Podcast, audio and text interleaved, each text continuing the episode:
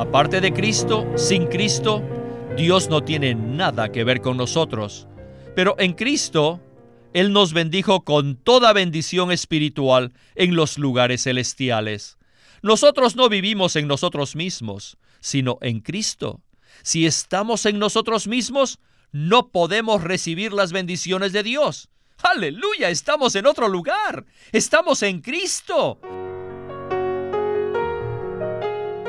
Bienvenidos al estudio Vida de la Biblia, un estudio para obtener más revelación de las Santas Escrituras que se centra en la experiencia que los creyentes tienen de la vida divina en Cristo por medio del Espíritu Santo. Si desean, pueden escuchar gratuitamente todos los programas radiales del Estudio Vida en nuestra página de internet radiolsm.com. Queridos radioescuchas, permítanme hacerles una pregunta sencilla. ¿Cómo los ha bendecido Dios a ustedes? Algunas personas cuentan como bendiciones de Dios lo siguiente, su familia, la buena salud, el éxito en los negocios y aún las posesiones materiales.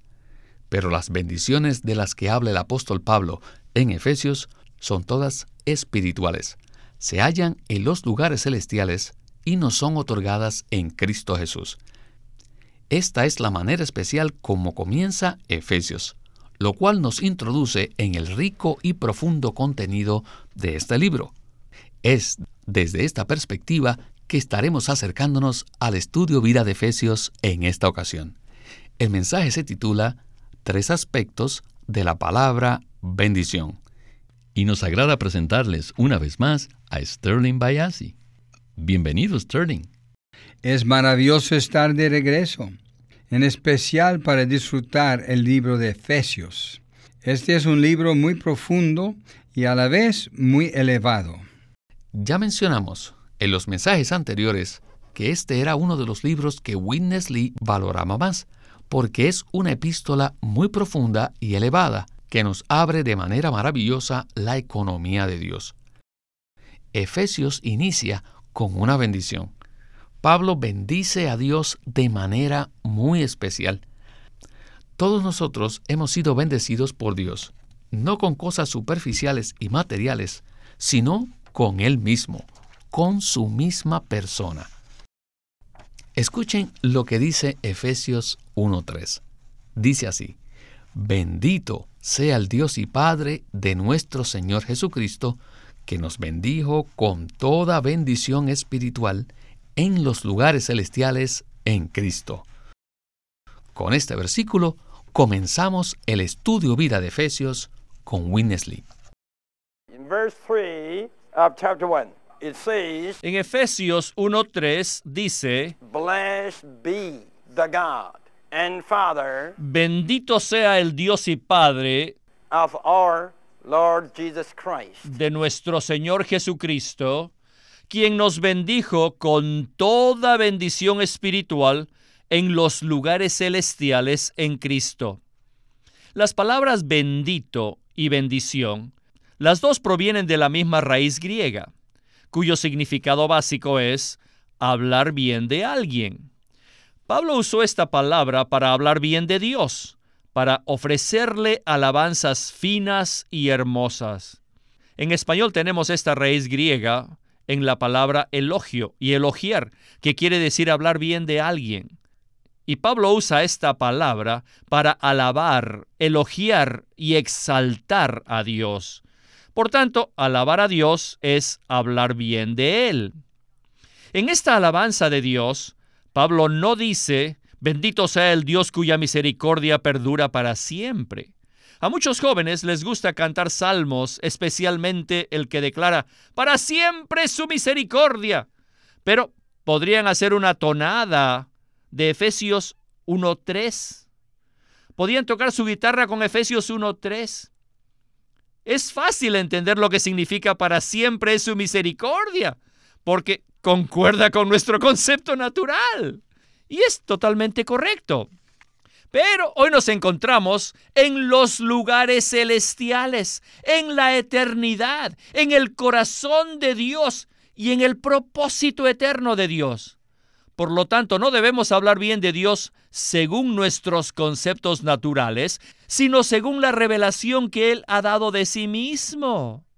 ¿Qué cosa es esta revelación? ¿Qué quiere decir bendito sea el Dios y Padre de nuestro Señor Jesucristo? La alabanza expresada en 1.3 es muy profunda, pues abarca toda la economía neotestamentaria. Esta es el mejor elogio, la mejor eulogía que hay en la Biblia. No solo vemos la creación implícita en el título Dios, sino también la encarnación, implícita por el título Dios de nuestro Señor Jesucristo. Dios no solo hizo la creación, sino que este mismo Dios un día se encarnó. Un día nuestro Dios el Creador se hizo carne. Y en la encarnación, Él es el Padre que imparte su vida a todos sus hijos. En la encarnación el Dios creador llega a ser el Dios de nuestro Señor Jesucristo, lo que indica que el Señor Jesús era un hombre. Al mismo tiempo, este Dios es el Padre. La alabanza más elevada es la que declara que Dios el Creador se hizo hombre y que nuestro Dios también es el Padre que imparte vida. En la encarnación, el Dios de la creación se hizo el Dios de Jesús. Y al mismo tiempo, Dios es el Padre de Cristo, el Hijo de Dios. En la humanidad de Cristo, Dios es su Dios. Y en cuanto a su divinidad, Dios es su Padre. Antes de su crucifixión, Él era solamente el Hijo unigénito de Dios. Pero después de su resurrección, Él llegó a ser el Hijo primogénito de Dios a fin de producir muchos hijos de Dios. Por lo tanto, en esta inspirada alabanza que Pablo ofreció a Dios en Efesios 1.3, está implícita la creación, la encarnación y la impartición de vida.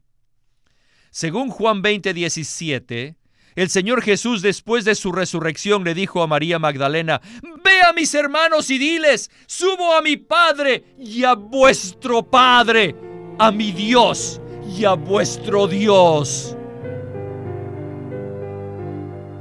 Me parece que es muy iluminador considerar el pasaje de Juan 20:17 a la luz de Efesios. Entonces, Sterling, ¿Cómo podemos ver el propósito de Dios en su economía por medio de la alabanza de Pablo? Esto es algo muy profundo. En la alabanza proferida por Pablo está implícita prácticamente toda la enseñanza del Nuevo Testamento en cuanto a la economía de Dios. Según lo que acabamos de escuchar, en esta alabanza y bendición está implícito que Dios hizo la creación y además que un día Él se encarnó. En la encarnación, el Dios creador se hizo el Dios de Jesús. Según se menciona en Juan 20, 17, el Señor Jesús, después de su resurrección, le dijo a María que les informara a los demás que él había ascendido a su Padre y al Padre de ellos. Esto implica un proceso mediante el cual la vida de Dios se imparte a los creyentes a fin de producir muchos hijos. Antes de la resurrección, solo estaba Cristo como el Hijo unigénito de Dios. Pero después de la resurrección, Cristo llegó a ser el Hijo primogénito de Dios, es decir, el mayor entre muchos otros hermanos. El primer aspecto de esta alabanza es que Pablo bendice a Dios. El segundo aspecto es que Dios nos bendice a nosotros. Y esto es lo que abordaremos en el siguiente segmento. Adelante. Este es el primer aspecto del hablar bien de Dios.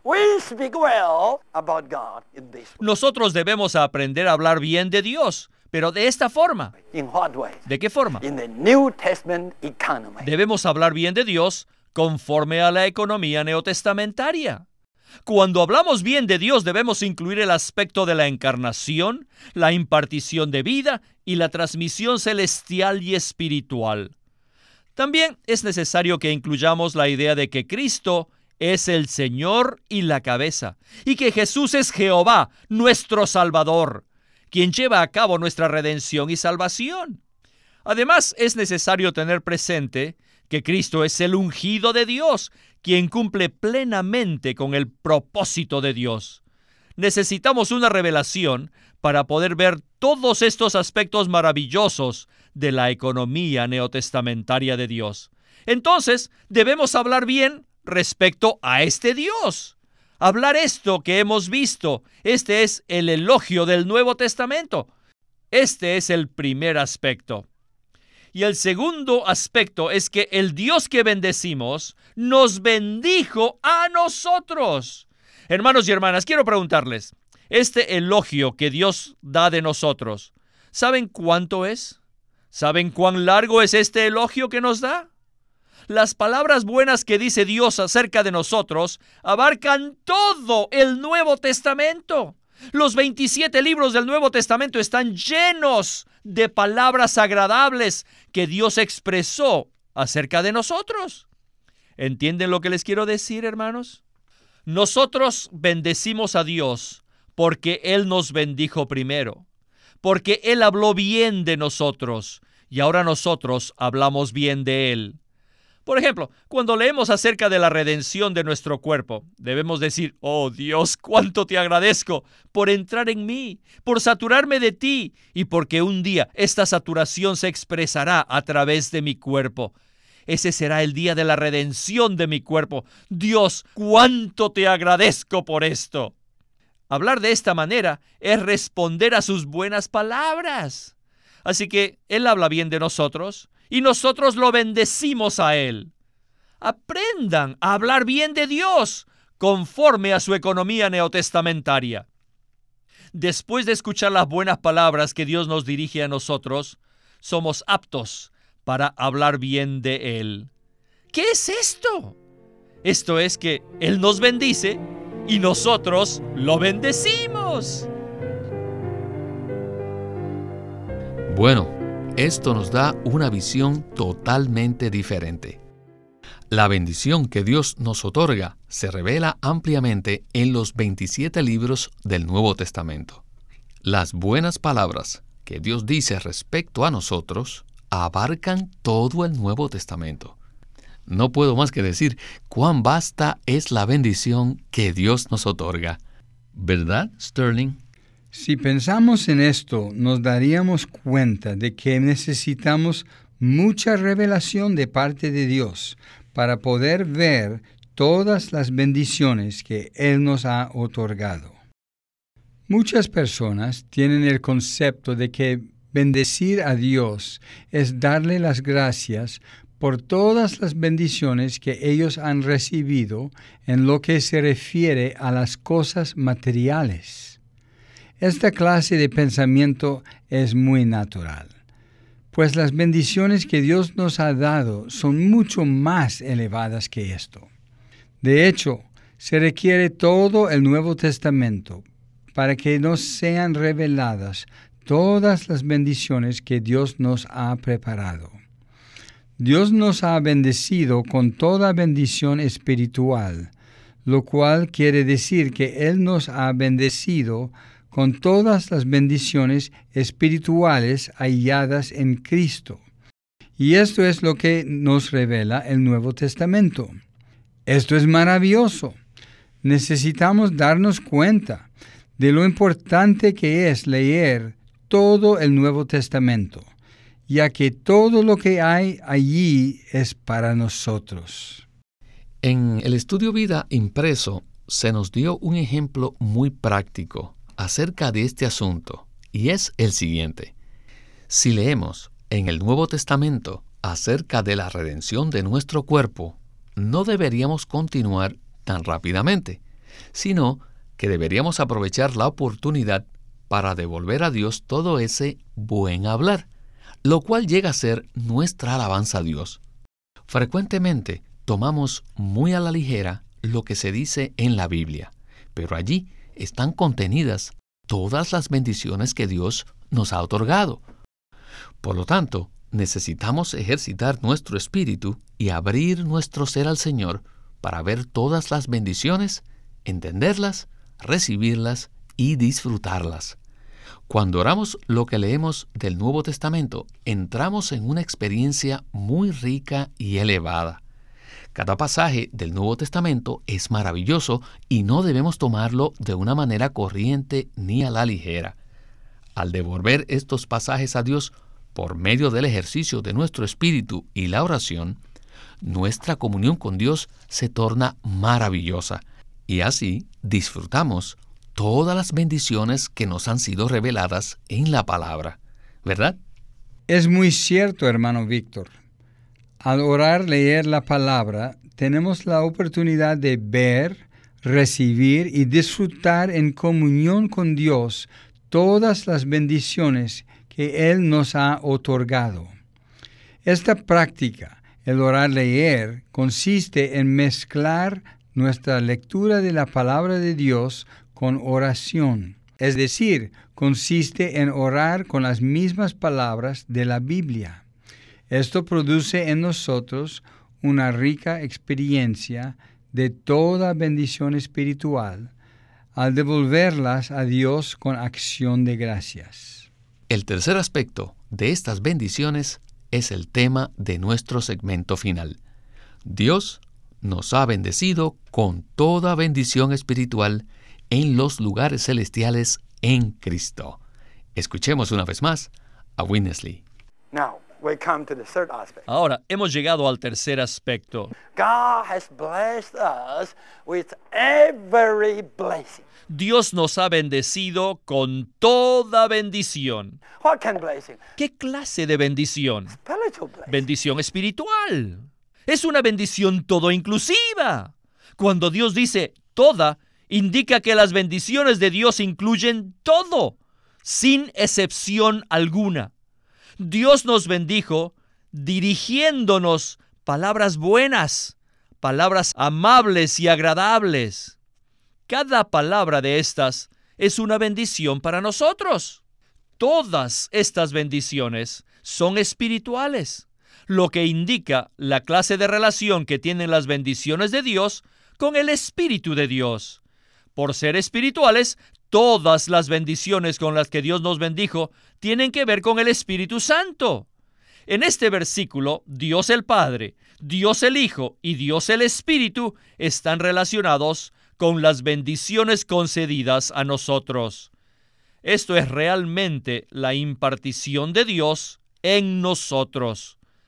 Las bendiciones de Dios son principalmente para la impartición del Dios triuno en nosotros o para que el Dios triuno se imparta en nosotros. Además, las bendiciones espirituales se hallan en los lugares celestiales. La expresión los lugares celestiales no solo se refiere a un lugar celestial, sino también a la naturaleza, el estado, la característica y la atmósfera celestiales de las bendiciones espirituales con las que Dios nos bendijo. Tales bendiciones provienen de los cielos y poseen una naturaleza celestial, una condición celestial, una característica celestial y una atmósfera celestial. Los creyentes de Cristo disfrutan en la tierra de las bendiciones celestiales. Ellas son tanto celestiales como espirituales. Son diferentes de las bendiciones con las que Dios bendijo a Israel, las bendiciones a Israel eran físicas y terrenales. Las bendiciones concedidas a nosotros proceden de Dios el Padre, están en Dios el Hijo y se imparten por medio de Dios el Espíritu y se hallan en los lugares celestiales. Todas estas bendiciones espirituales se hallan en Cristo. Cristo es la virtud, Cristo es el instrumento y Cristo es la esfera en que Dios nos bendijo. Aparte de Cristo, sin Cristo, Dios no tiene nada que ver con nosotros. Pero en Cristo, Él nos bendijo con toda bendición espiritual en los lugares celestiales. Nosotros no vivimos en nosotros mismos, sino en Cristo. Si estamos en nosotros mismos, no podemos recibir las bendiciones de Dios. Aleluya, estamos en otro lugar. Estamos en Cristo, quien es la esfera, quien es el canal, quien es el instrumento y la virtud en los cuales fuimos bendecidos. Les digo de nuevo, todas estas bendiciones están en el Nuevo Testamento. Si usted quiere conocer todas las bendiciones, debe leer todo el Nuevo Testamento, el cual es un relato de todas estas bendiciones. Siento que necesito escuchar este segmento unas cinco veces más para poder comprender todo lo que Winnesley ha dicho. Me llama la atención que la totalidad del Dios triuno se halla en la bendición mencionada en Efesios 1.3. Dios nos ha bendecido en Cristo con toda bendición espiritual en los lugares celestiales. Esto es más que un lugar, ya que está relacionado con la atmósfera, la naturaleza y la característica de las bendiciones. Por lo tanto, ¿podría comentar acerca de estos puntos tan gloriosos? Debido a que son espirituales, estas bendiciones se encuentran por encima de nuestro pensamiento natural y de nuestra experiencia natural. Puesto que son bendiciones espirituales, no se refieren a una casa mejor o a un carro nuevo o a un mejor empleo. Las bendiciones espirituales que Dios nos otorga se hallan en los lugares celestiales en Cristo. Nosotros los creyentes somos personas celestiales. Por tanto, las bendiciones que recibimos de Dios no son terrenales ni físicas. Si nosotros estamos participando de las bendiciones espirituales que se revelan en el Nuevo Testamento, significa que somos personas espirituales. Hemos sido llevados a otra esfera porque tenemos la misma naturaleza de Dios. Hemos sido transportados a la esfera divina y mística. El versículo 3 habla acerca de los lugares celestiales. Por supuesto, esto no se refiere a un sitio físico, sino a un lugar celestial. Se refiere a la naturaleza, el estado, las características y la esfera celestial de las bendiciones espirituales con que Dios nos bendijo. Estas bendiciones se hallan en Cristo, que es el instrumento y la esfera en la cual Dios nos bendijo. Cristo es la realidad de todas las bendiciones espirituales. Entonces, esto quiere decir que la frase en los lugares celestiales en Cristo no se refiere a cierto tiempo en el futuro, de modo que no tenemos que esperar para poder disfrutar de estas bendiciones. Como ya vimos, la naturaleza de las bendiciones es celestial y podemos participar de todas ellas ahora mismo, por causa de que en Cristo hemos sido hechos una nueva creación, somos participantes de todas las bendiciones espirituales en los lugares celestiales. Las bendiciones ya nos han sido dadas, puesto que en Cristo Dios ya nos ha bendecido con toda bendición espiritual. Por tanto, podemos y debemos experimentar esas bendiciones celestiales hoy mismo. Ya hemos mencionado que a pesar de que el libro de Efesios contiene apenas seis capítulos, el estudio vida incluye 97 mensajes lo cual nos muestra la profundidad de la revelación divina que se encuentra en las Escrituras. Agradecemos a Dios que nos ha bendecido ricamente en Cristo. Y no podemos más que decir, bendito sea el Dios y Padre de nuestro Señor Jesucristo, que nos bendijo con toda bendición espiritual en los lugares celestiales en Cristo. Aleluya. Este ha sido un estudio de vida maravilloso. Y a usted, Sterling, muchas gracias por acompañarnos en el estudio Vida de la Biblia con Winnesley. Gracias, hermano Víctor, por invitarme a disfrutar contigo todas estas bendiciones espirituales, celestiales que tenemos en Cristo nuestro Señor y Salvador maravilloso.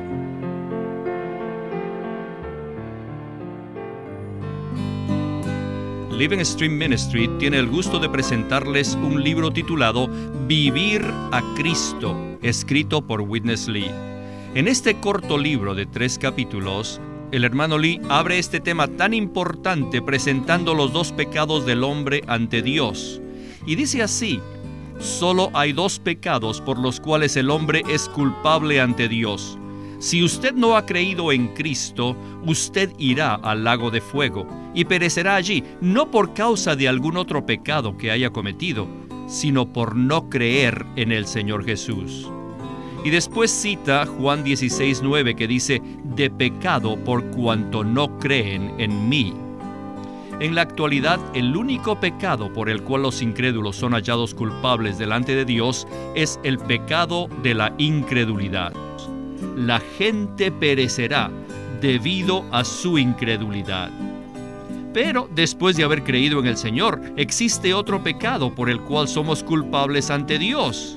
Y en este libro, Vivir a Cristo, el hermano Lee presenta que muchos hermanos y hermanas no perciben esto.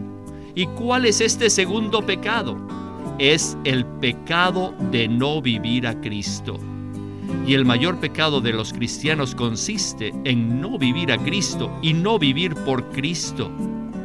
En este pequeño libro, Vivir a Cristo, el hermano nos presenta paso a paso cómo nosotros los creyentes podemos vivir a Cristo y eliminar este pecado que es tan común entre los cristianos, no vivir a Cristo. Señor, perdónanos por no vivirte a ti. Así que les recomiendo que consigan este libro, Vivir a Cristo, por Witness Lee. Queremos animarlos que visiten nuestra página de internet libroslsm.com.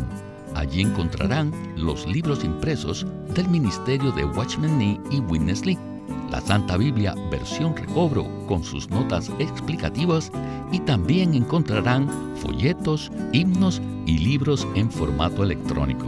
Por favor, visiten nuestra página de internet libroslsm.com. Una vez más, libroslsm.com. O llámenos a nuestro teléfono gratuito 1-800-810-1149. Si desean, pueden comunicarse con nosotros enviándonos un correo electrónico a estudiovida.lsm.org. Una vez más, estudiovida.lsm.org.